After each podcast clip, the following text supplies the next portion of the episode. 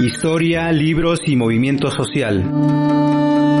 Conducen Nayeli Tello y Oliver Froling.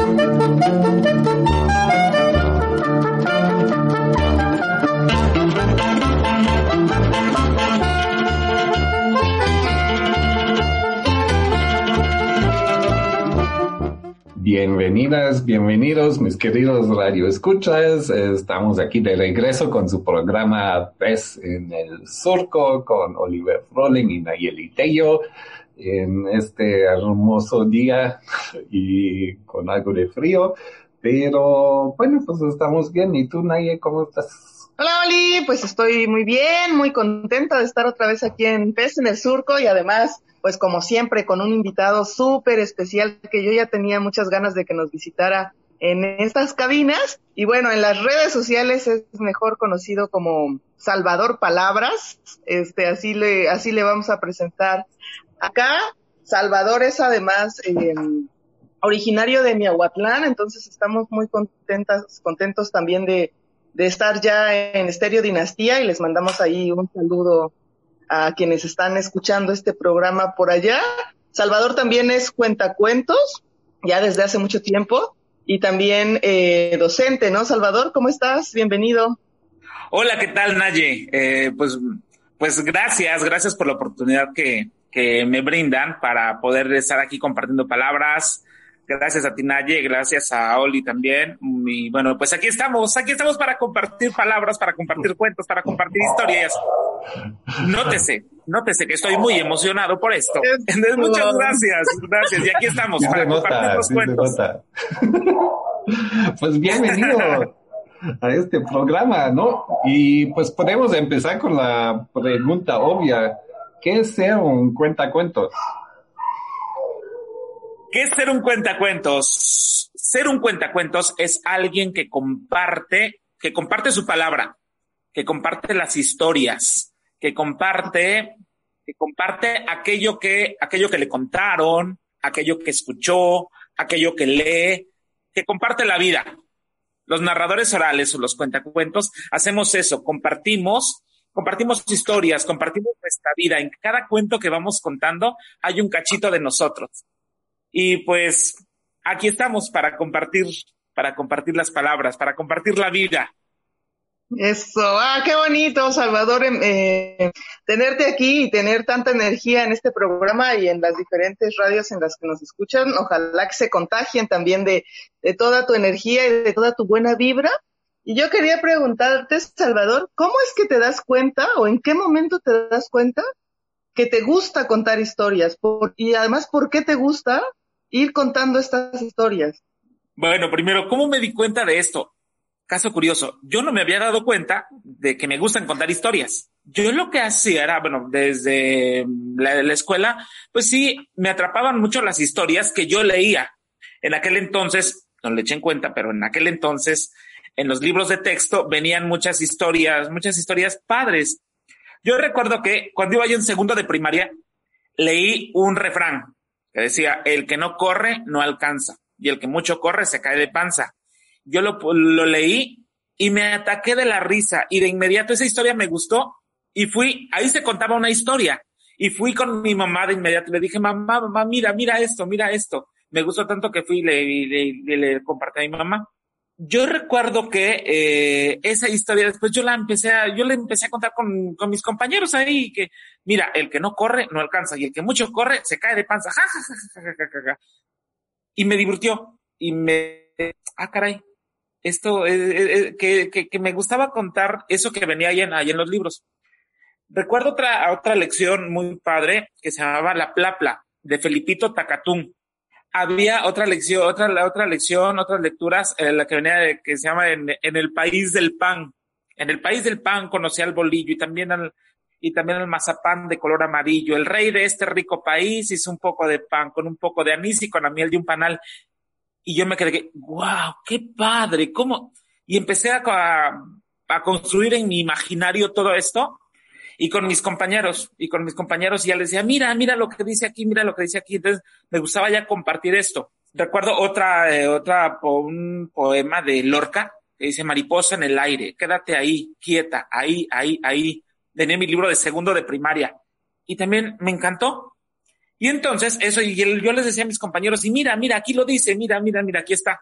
Y bueno, pues así fue, pasando el tiempo y entonces mis, libros de lecturas yo los conservo, son una reliquia, yo los conservo y me gustaba, me gustaban esas historias. Recuerdo otra historia también del de, el país de las bocas cerradas, de Habladoritlán y Cayatitlán, que venían, se creo que venían en tercero de primaria. Y entonces esa historia también me, me atrapó. Y entonces yo lo que hacía era que esto les compartía a los demás, que ahí venían unas historias muy padres. Pero hasta ahí. Fue después cuando, uh, cuando hubieron otras personas que también me fueron nutriendo de historias, me fueron contando historias.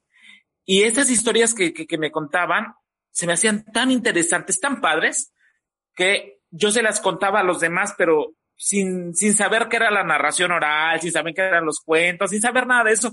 Pero yo se los compartía porque a mí me, me daba gusto, me daba alegría esas historias que, que, que, me compartían. Algunas me ponían tristes. Recuerdo otra historia también que me ponía así, e, esa historia me ponía muy, muy nostálgico. Eh, pero yo escuchaba una historia de una gallina, de una gallina que, este, que estaba en una granja y que estaba sola. Y recuerdo que es una canción mm, de infantil muy comercial del coco guagua, coco guagua, coco guagua, guagua. Y me ponía yo triste, pues decía yo, y iba yo con mi mamá, ¿y por qué dejaron a la gallinita sola? Se ha de sentir muy feo estar solo, ¿verdad? Y me ponía yo, y me ponía yo triste. Y entonces, eso que a mí me hacía, me, me hacía vivir, que me ponía alegre, o que me ponía triste, que me ponía nostálgico, yo se los compartía a los demás. Bueno, para no hacer largo el cuento, eh, me decido, eh, me decido a ser maestro y es ahí donde les empiezo a contar historias a los chavitos. Uy, ellos les encantaba eso. Y cuando estaban así, que, que estaban más aburridos, que estaban eh, ya cansados, les contaba yo una, un, un, cuento, una historia y descubrí ahí que eso les, eso les impactaba, eso les atraía. Dije yo, ah, creo que por aquí es el asunto. Y entonces empecé a utilizar el cuento como una herramienta de trabajo. Pero antes de ser el cuento una herramienta de trabajo, para mí era un, era parte de, de mi vida era parte de mi compartir con los demás, de compartirme con los demás, porque esas historias algo me decían a mí y por eso yo las compartía. Eh, y bueno, ya, después de, de, esto, fue en una ocasión, eh, estando trabajando ya frente al grupo, descubro esto y resulta que después me invitaron a una, eh, a una feria de lectura que organizamos allá en la Sierra Mije, en la Sierra Mije, en Ayutla Mije, y allá con uno de mis maestros y amigo de entrañable y maestro de narración, Benjamín Briseño, eh, nos, nos reunimos a platicar y platicando, platicando, empiezo a contarles algunos chistes, algunos chascarrillos. Y me dice, tú tienes madera para ser narrador oral. Y yo así como que, no, no, yo no, o sea, no, no, no, o sea, sí me gusta a mí contarles esos chistes y esto, pero nada más, no, tú tienes madera para ser narrador oral. Y así como que no, no me la creí. Y entonces fueron mis amigos los que, eh, por eso es muy importante tener muchos amigos, porque fueron mis amigos los que me empezaron a impulsar. Oye, sí, hazlo, mira, sí. Y en una ocasión, así, sin decir agua va, estábamos, eh, organizamos una, una feria de lectura en otro, en otro espacio aquí en Aguatlán y anuncian, señoras y señores, y con ustedes se va a presentar un cuentacuentos que viene a contarnos esta historia maravillosa. Y yo, qué padre, ¿quién va a ser? ¿Quién va a ser? sin saber que el cuentacuentos era yo y, y literal me empuja para que yo contara esa historia. Era una historia que yo leía, eh, que yo leía constantemente y ya me la sabía yo de memoria. Y entonces fue que me animé a, me animé a contar. Y recuerdo muy bien a, mis amigos, como ellos me, ellos también me, me impulsaron. Y bueno, fue así que comencé y descubrí todo lo que pasa cuando cuentas un cuento. Y es tan padre, de verdad es tan padre. Me ha dejado unos, eh, unos sabores excelentes, me ha dejado unas enseñanzas de vida, de vida geniales. Y bueno, por eso me gusta contar cuentos, porque en cada cuento que voy contando vamos compartiendo la vida y nos vamos identificando entre todos. Y entonces, ese cuento tiene un cachito de mí, pero resulta que ese cuento también tiene un cachito de, del otro y del otro y de la otra y del otro. Y entonces nos vamos, nos vamos identificando. Y por eso me gustan los cuentos. ¿Y cómo lo haces para construir tus cuentos? O sea, ¿de, qué te nutres, no? Para, digamos, para inventar cuentos o para recontar cuentos que, lees o combinas o cómo lo haces? ¿Tienes alguna metodología? Bueno, lo primero que hago es, algo de lo primero que yo he contado es lo que a mí me han contado. Ah, hay cuentos que a mí me han marcado porque a mí me los han contado. Yo recuerdo eh, que dentro de lo que me, de, lo que me han contado, mi mamá me contó su versión de Caperucita Roja, corregida y aumentada, pero me contó esa historia y me impactó tanto que eh, ya me, me contó la historia. Recuerdo que era, le digo a mi mamá que yo hasta recuerdo el color de la cobija de ese día, pues, y cómo estaba vestida ella cuando me conté esa historia. Y entonces es una historia de, de la caperucita roja y este, y me dice, y el lobo feroz apareció y, y me contó todo. Y después me dio miedo y le dije, mamá, ¿y aquí hay lobos feroces? Y me dijo, mamá, no, hijo, no te preocupes, aquí no hay lobos feroces. Los lobos feroces están en el cerro. Ah, uff, menos mal. Y al siguiente día mi papá trabajaba en aquel entonces acarreando piedra del cerro. Y le dice a mi mamá, ya me voy al, al trabajo. Y yo, ¿a dónde vas, papá? Voy al cerro. Y yo, no, papá, no te vayas, no vayas, no vayas, por favor, porque, porque ahí hay lobos feroces. Y mi papá me dice, no te preocupes, hijo, que a mí no me dan miedo los lobos feroces. Y, uh, me, me, me devolvió la tranquilidad, la paz. Y esa historia yo la cuento. Cuento historias que me han contado a mí. Cuento historias que tienen que ver algo conmigo. Historias que me gustan. Y voy primero a lo que me, a mi primer fuente es lo que me han contado. La tradición oral. Uy, eso me encanta. Me encanta contar cuentos de tradición oral. Aquello que eh, va pasando de generación en generación. Y muchas historias de estas no están escritas, pero viven. Y viven gracias a que pues han pasado de boca a oreja y de oreja a boca. Eh, eso es lo, lo primero me nutro de la tradición oral, me nutro de mi vida, me nutro de la tradición oral y de la literatura, de lo que hay en la literatura. Leo algún texto, leo algún cuento y si ese cuento me elige para que yo lo cuente, no dudo en hacerlo, porque son los cuentos los que, los que eligen a los narradores. El cuento te dice así como que aquí estoy, mírame, cuéntame, cuéntame, por favor. Y entonces, ah, caray, creo que sí, vamos a contar esta historia. Y entonces yo me nutro de eso me nutro de lo que, eh, de mi vida, de lo que me han contado, de la tradición oral y de la literatura en sí. Hay cuentos de autor también muy buenos, muy buenos, y este, y de ahí, eso es lo que yo cuento. Mm, qué lindo, Salvador, qué bonito. Ya nos vas a contar ahorita un, unos cuentos también para quienes nos están escuchando. Pero eh, yo te preguntaría, además, en tu oficio como profesor, ¿no? En tu quehacer, este, pues yo creo que son herramientas súper importantes, ¿no? Para la difusión también de la lectura, para enamorar a las niñas, a los niños, a, a que lean, ¿no? Estos cuentos. Pero a lo mejor hay mm, maestros, maestras que de pronto les da un poco de timidez también, ¿no? Como decir, ah, les voy a contar esta historia. ¿Tú qué tips, digamos, les darías a estos maestros, maestras, a los papás, a las mamás, a las personas que de pronto decimos, híjole, yo quiero contar una historia, pero la verdad es que no me sale tan bien como a Salvador, ¿no? Este, ¿cómo, sí, eso, como qué tip nos darías para contar historias e invitar a otras personas a, la lectura, a la literatura, a preguntarle también a, a sus abuelos, a sus abuelas sobre la vida de su comunidad? Bueno, primero, si el cuento, si el cuento nos lleva a la, a la literatura, qué padre, qué chido. Pero si, si el cuento me permite en un primer momento identificarme a mí, genial, qué bueno. Si el cuento me permite que pueda yo compartir este cuento con los demás y que nos encontremos, qué padre. Para mí eso es lo primero, que ese cuento me diga algo, que el cuento me diga algo. Cuando el cuento me dice algo a mí, cuando el cuento me significa, Digo, este cuento es para contar. Eh, primero, eh, yo dejaría en segundo, en segundo plano el emplear el cuento como una herramienta pedagógica o darle más un utilitarismo didáctico. Primero, el encuentro con tu vida, porque a través de ese cuento te puedes encontrar. A, a través de esas historias puedes verte reflejado y, después de ello platicar. Un cuento, cuando te mueve, cuando te significa, te lleva a platicar con los demás.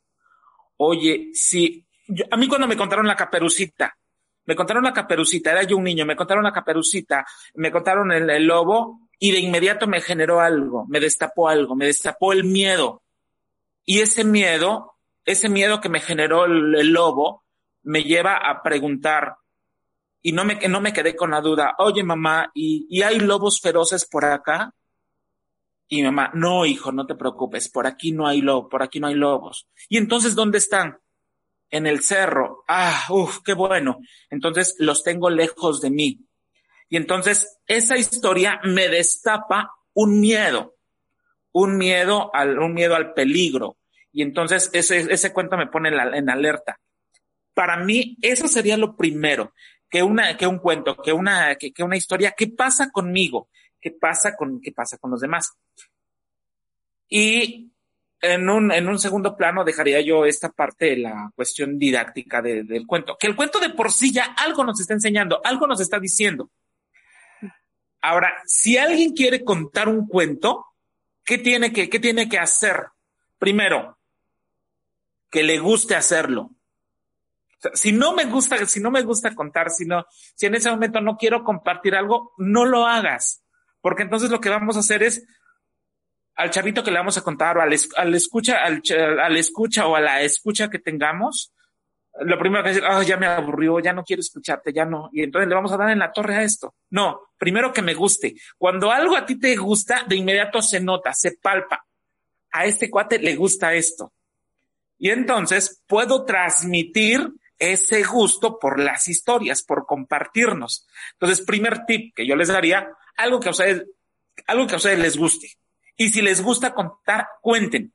Y no hay necesidad de tener una amplia biblioteca, no hay necesidad de tener, de tener eh, los grandes tesoros de la literatura universal. No, podemos comenzar contando nuestra vida. Déjenme que les cuente, les voy a contar cuando yo era niño, iba a la escuela y entonces al salir de la escuela ahorraba yo 50 centavos diarios para que me pudiera yo comprar un bolis de vainilla que vendían en la, en la tienda de Don Pablito y entonces, y ahí hay una historia que se está compartiendo. O sea, no requerimos tener así como que las gran, los grandes acervos para decir, es que no tengo que contar. No, todos tenemos algo que contar, siempre. Ah, les voy a contar la historia.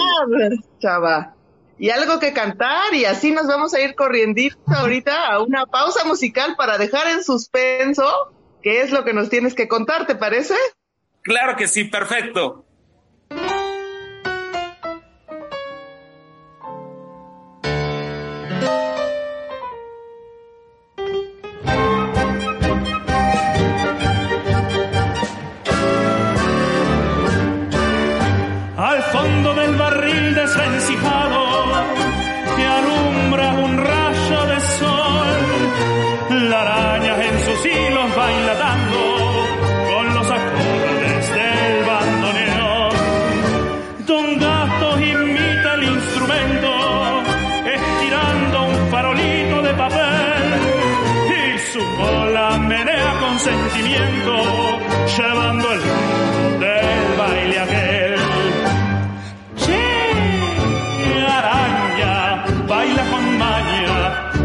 andar.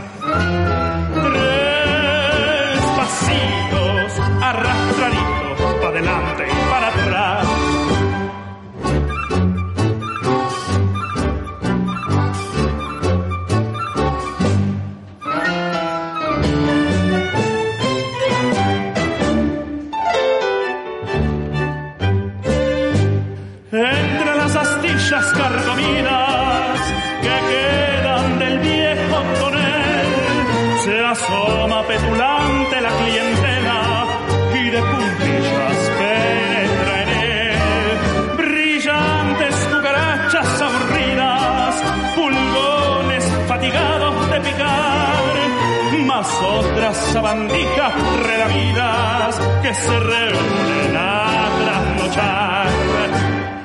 Llega araña, baila con maña, hay que contar. Tres pasitos arrastraditos para adelante y para atrás.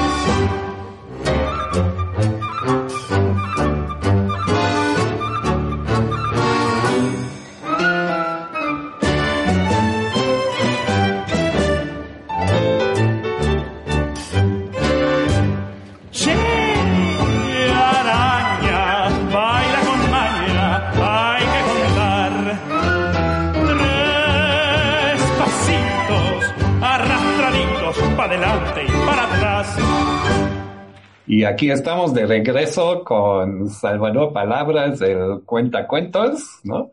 Y justo antes de, del break, nos estuviste platicando de tus tips, digamos, de cómo, cómo iniciarse y cómo seguir en eso de contar cuentos. Ah, sí, claro que sí. Bueno, pues les voy, les voy a, les sigo contando, porque la vida se hizo para contarse. Entonces vamos a, seguir contando. Bueno, uno de los tips es eso, que algo que les guste. Dos, eh, buscar el momento adecuado para contar una historia. No cuando esté yo de que, ay, espérate, porque voy a recibir una llamada. No, espérate, porque este, me habla la comadre. No, este, es que ahorita en, en ese momento estoy, estoy escuchando el noticiero. Buscar un momento para la narración, para contar, porque es, es un momento es un momento muy especial porque es un momento de te doy mi palabra, te voy a, te voy a entregar esto que es mi palabra, mi voz. Entonces busquemos el momento especial. Puede ser después de la merienda, puede ser antes de, antes de irnos a dormir, en un espacio. Y después de ello, el tip número tres, ser generosos ser generosos con la palabra, porque la misma palabra nos está diciendo cómo quiere ser dicha. Si yo les voy a decir, y la gallinita se puso muy triste cuando vio que uno de sus pollitos se alejaba por aquel camino. La palabra me está diciendo cómo quiere ser dicha. Yo no puedo decir, ay, y la gallinita se puso bien triste, bien triste, porque uno de sus pollitos se alejaba aquí en el camino. No, claro que no. Me estás diciendo, la, es un ambiente de tristeza. Entonces, debo ser generoso con la palabra. Uh, y estar, estar atento, si yo estoy contando una historia, estar atento con quien me, con quien me está escuchando. Pensar en quien me está escuchando. Y si veo que esa historia les está, les está agradando, eh, pues adelante, continúo con mi historia. Si veo que mi historia ya, ya no, no, no está agradando, ya les está aburriendo, pues mejor termino mi historia y ter termino la historia y, y, hasta ahí, antes de que termine, antes de que mi público termine y diga, ya no quiero saber historias, ah, oh, ya va otra vez a contarnos lo mismo, oh, ya sé lo que nos va a contar. Esas serían las recomendaciones, pero la generosidad. Mm. El que cuenta cuentos es generoso con la palabra. Eso, muchas gracias, Salvador. Y nos decías además en el, en el corte que para ti los cuentos nos ayudan a, pues a muchas cosas también, ¿no? Nos hablabas de la inclusión, nos hablabas también del abrazo. Yo creo que los cuentos también nos ayudan a soñar, ¿no? A imaginar nuevas posibilidades. Y también nos decías en el corte que te han ayudado a viajar mucho, ¿no? Cuéntanos, Salvador, ¿cómo es esto de ser cuentacuentos y hasta dónde has llegado eh, compartiendo tu palabra? Bueno, a través de las historias puedes viajar sin comprar un boleto. O sea, a través de las historias puedes irte al infierno, al purgatorio y a los cielos con Dante Alighieri. O puedes irte al mismo Olimpo y, y, estar allá con Zeus y con Pandora y con el mensajero de los dioses y con Diana y con Orión y puedes estar ahí con ellos. Puedes irte a Rusia y, y escuchar la historia de las matrushkas. Los cuentos te llevan a conocer muchos lugares. Puede ser a través de la imaginación, pero también puede ser a través de la, a través de las, de, las palabras, hay alguien que te escucha. Y esa persona que te escucha después dice, oye, te invito, mira, me gustaría que estuvieras, este, que, que, estuvieras conmigo en tal, en tal espacio. Digo, antes de esta, antes de esta pandemia, me invitaban y, oye, ven, vamos, me gustaría que compartieras eso que, eso que tú sabes, esos cuentos, compártenoslos. Y he estado en diferentes lugares, he estado en diferentes lugares y cada lugar ha sido una experiencia diferente en, escuelas, en bibliotecas, en universidades, en hospitales, en mercados, en una bodega, en ferias de libro, en una normal, en, en diferentes espacios. He estado en la montaña, ya en el rancho, he estado en la ciudad, en festivales de narración oral, me ha llevado a conocer muchos lugares, muchas personas. Y estoy inmensamente agradecido con la palabra, con los cuentos. Y creo que hay que honrarlos, poniendo todo de nuestra parte, poniendo todo, todo nuestro ser, para que esas historias lleguen a todos esos lugares y que lleguen a todos los lugares y donde todo signifique todos. Que lleguen a, allá a la punta de la montaña o que lleguen a la colonia, a la colonia de la periferia, o que lleguen al centro de la ciudad, o que lleguen a la escuelita que es unitaria, que está hasta allá, allá que lleguen las historias y que lleguen los cuentos. Y hemos estado allá en todos esos espacios y ha sido una, bueno, ha sido una, una, enorme dicha, una enorme dicha. Ahora estamos aquí en la radio, hemos estado en la radio, hemos estado en la televisión, hemos estado en diferentes lugares porque los cuentos, la palabra, tiene espacio en todo lugar. Y eso es lo que te iba a preguntar también, hablando de espacios en todo lugar, ahora estamos más bien como encerrados, ¿no? Entonces, ¿en qué nos pueden ayudar los cuentos también aquí en la situación que estamos viviendo en este momento, ¿no? Esta famosa pandemia que ya llevamos 10 meses, ¿no? Y pues sí, han cambiado las situaciones, ¿no? Y también ha afectado mucho a la gente, ¿no? Sí, bueno, realmente sí pero la palabra sigue, la palabra, la palabra sigue haciendo lo mismo, la palabra no ha cambiado. El escenario, ah, el, escenario es, es distinto, pero la palabra sigue, sigue latente. Y siempre hay los medios, hay los medios como, bueno, en ese momento a través de la, a través de la radio, eh, a través de la radio, a través de la televisión, a través de las redes, a través de las redes sociales, a través de, eh, estas, de estas redes donde nos, vamos, nos vamos compartiendo o a través de eh, aquella historia, y me, ha pasado, aquella historia que en ocasión me pidieron que, contara una historia por teléfono, eh, la, grabamos y la pusieron en el altavoz del, en, las bocinas del, del pueblo. Y ahí pusieron los, cuentos. Y recuerdo que me dijeron, oye, ¿sabes qué? Mándanos más porque este, ya se nos, ya se nos acabaron y la gente quiere escuchar otra historia. Las historias nos arropan, nos acompañan, las historias, pues cuentan la vida misma. Las historias nos, nos pueden dar, nos pueden dar alegría, nos pueden generar paz, nos pueden generar melancolía, eh, nos pueden generar esperanza. Hay una historia muy padre que, que, a mí me genera mucha esperanza. Y cada vez que, y cada vez que, uh, que los, incubus y los sucubus quieren llegar y, y, hacer, y hacer de las suyas conmigo, cada vez que estos demonios quieren hacer de las suyas conmigo, yo, le, yo me cuento esta historia.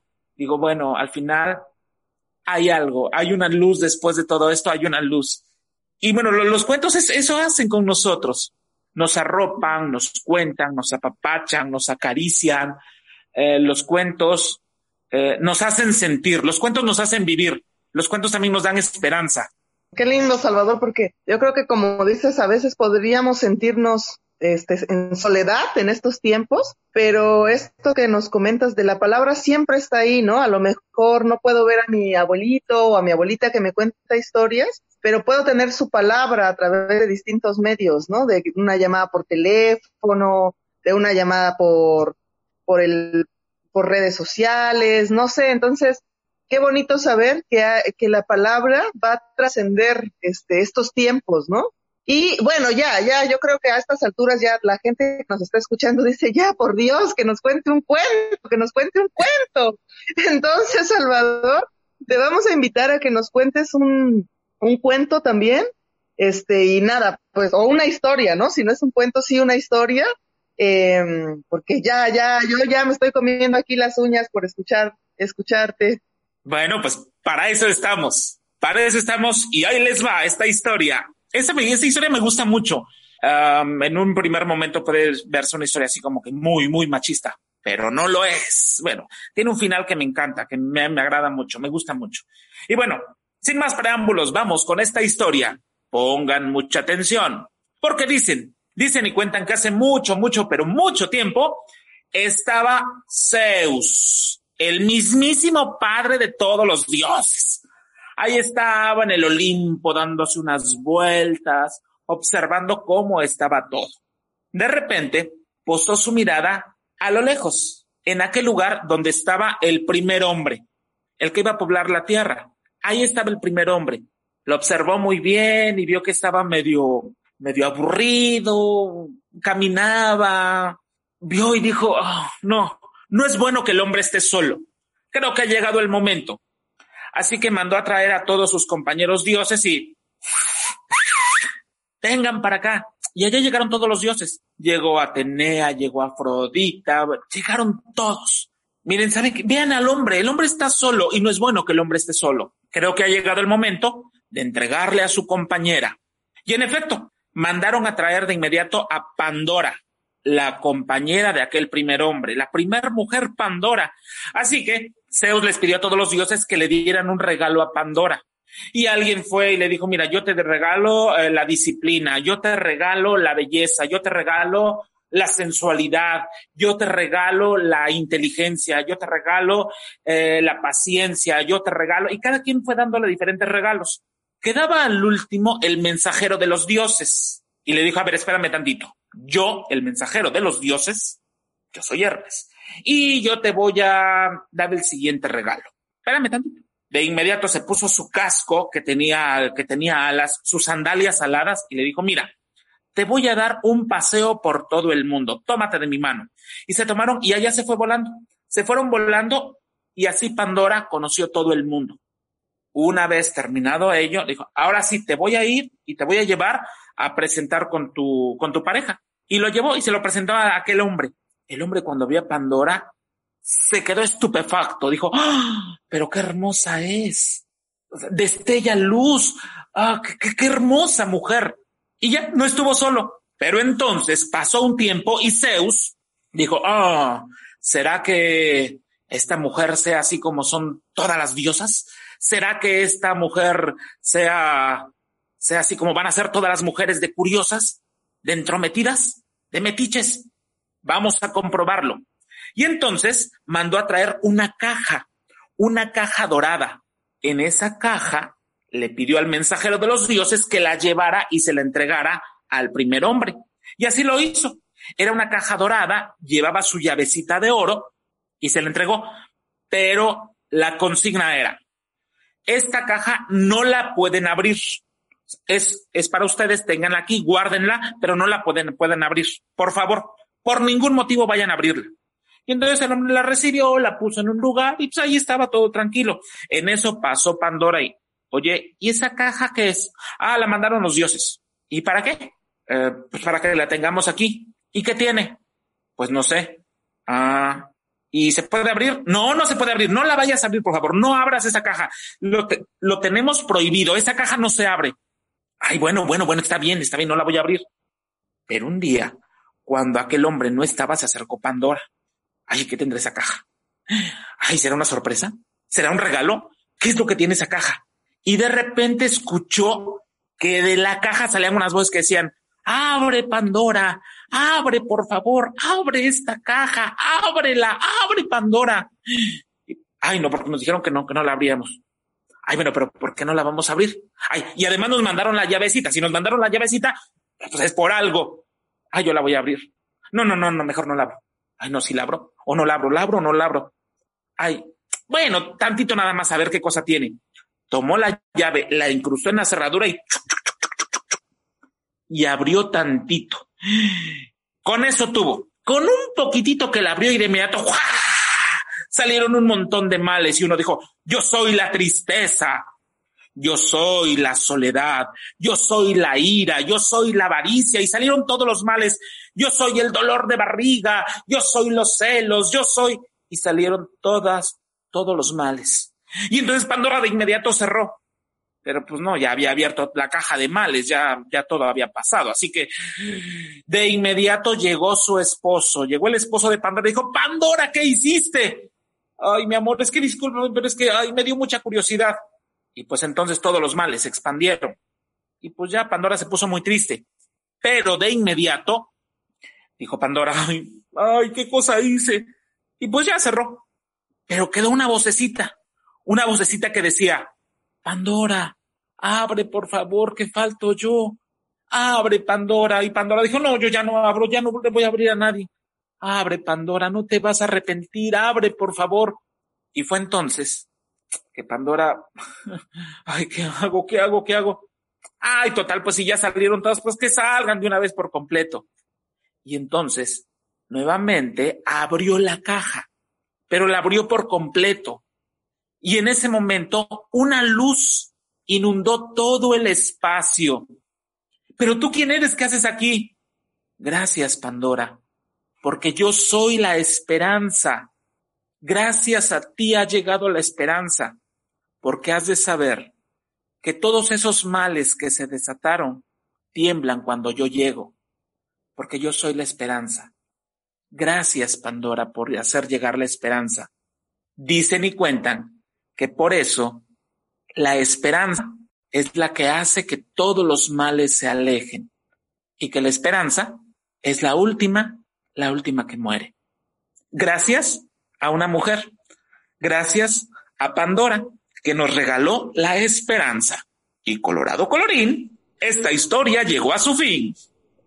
Pues muchísimas gracias, Salvador. Está muy bonito este cuento, ¿no? Y esta versión de la Pandora, ¿no?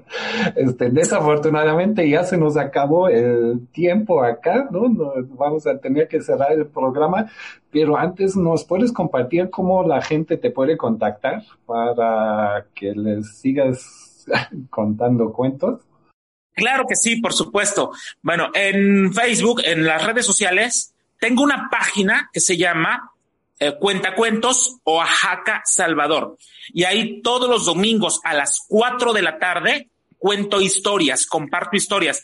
Desde que inició esta pandemia, allá en el mes de marzo, desde que comenzó la pandemia, comencé a contar cuentos.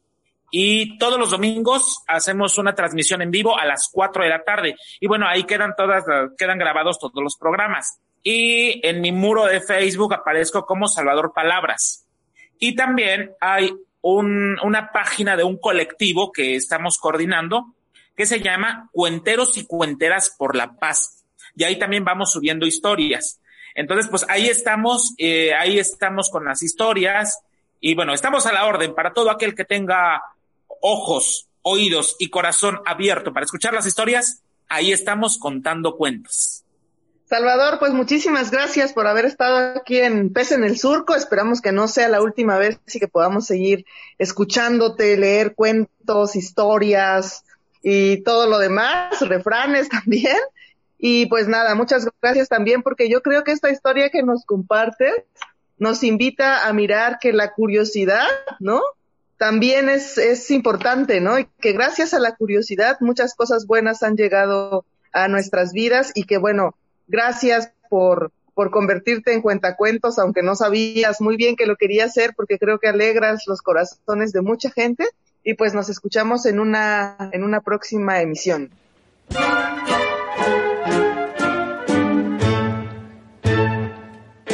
La patita de canasta y un rebozo de bolita al mercado a comprar todas las cosas del mandado.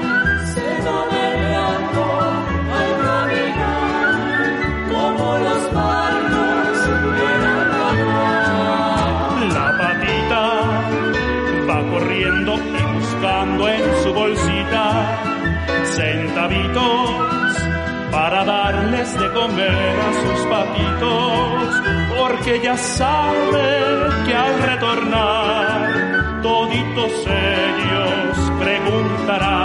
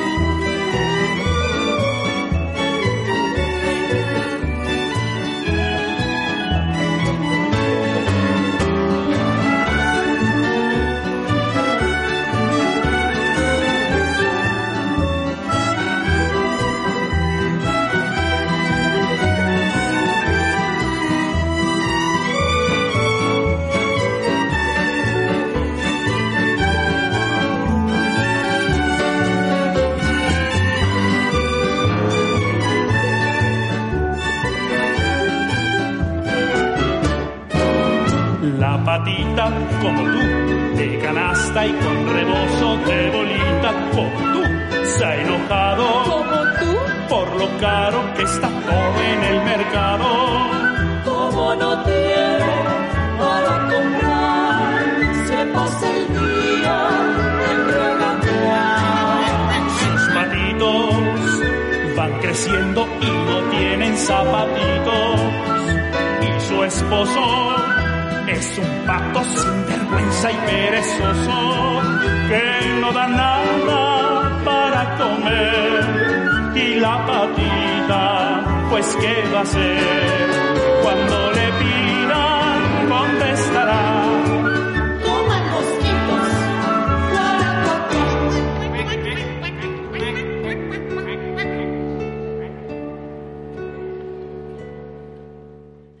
mi nombre es Nayeli Tello, soy editora en el colectivo editorial Pez en el Árbol, que es un colectivo que surgió en el 2010. Soy Oliver Froling, soy el director de Surco, así, y tenemos algo de trabajo en comunidades indígenas de la sierra, especialmente en la Sierra Norte, y también trabajo en la promoción de lenguas indígenas, especialmente dentro de medios digitales y nos juntamos esta vez con la editorial de Pez en el Árbol para llevar esta experiencia ya dentro del mundo de los libros. Actualmente estamos haciendo un libro con poetas indígenas del estado de Oaxaca, hombres y mujeres, que hablan eh, alguna de las 16 lenguas que hay en el estado. Básicamente el proyecto ah, nace precisamente por esta preocupación de estar dentro de, de, vivir dentro de un estado, trabajar dentro de un estado donde se hablan por lo menos 16 lenguas originarias, de hecho son más porque hay migrantes y hay muchas variaciones, ¿no?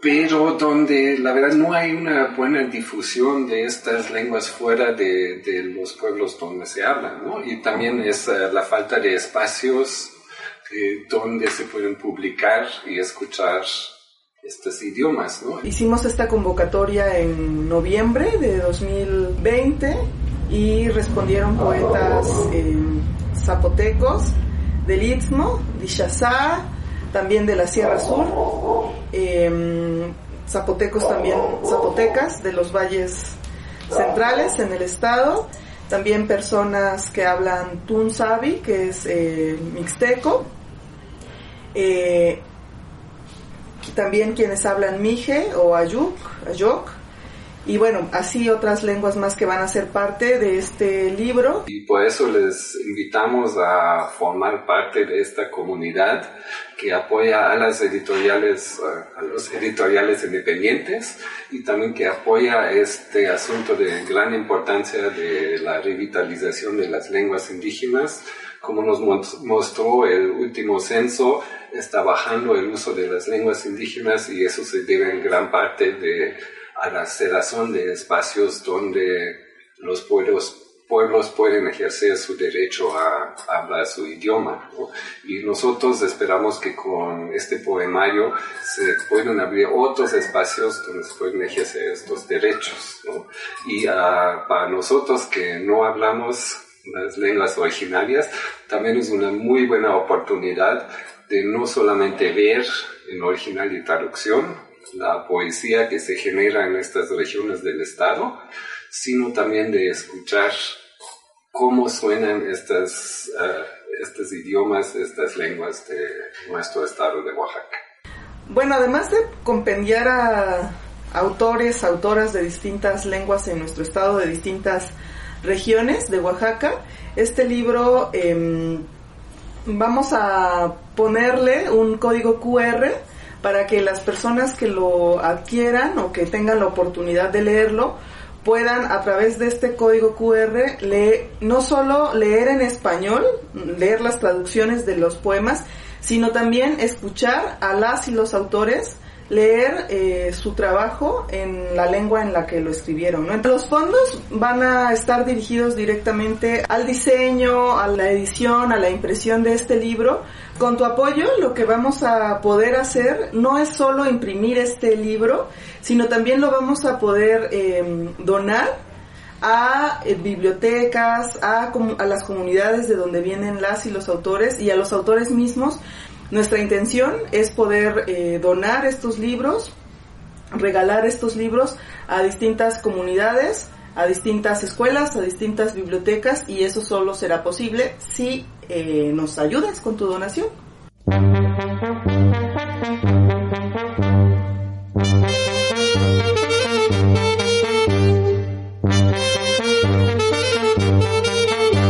Gracias por escuchar Pez en el Surco. Síguenos en nuestra página de Facebook y escucha nuestro podcast en iVoox. Escúchanos la próxima semana. Producción Rayo Cruz a través de Surco Asociación Civil y el colectivo editorial Pez en el Árbol.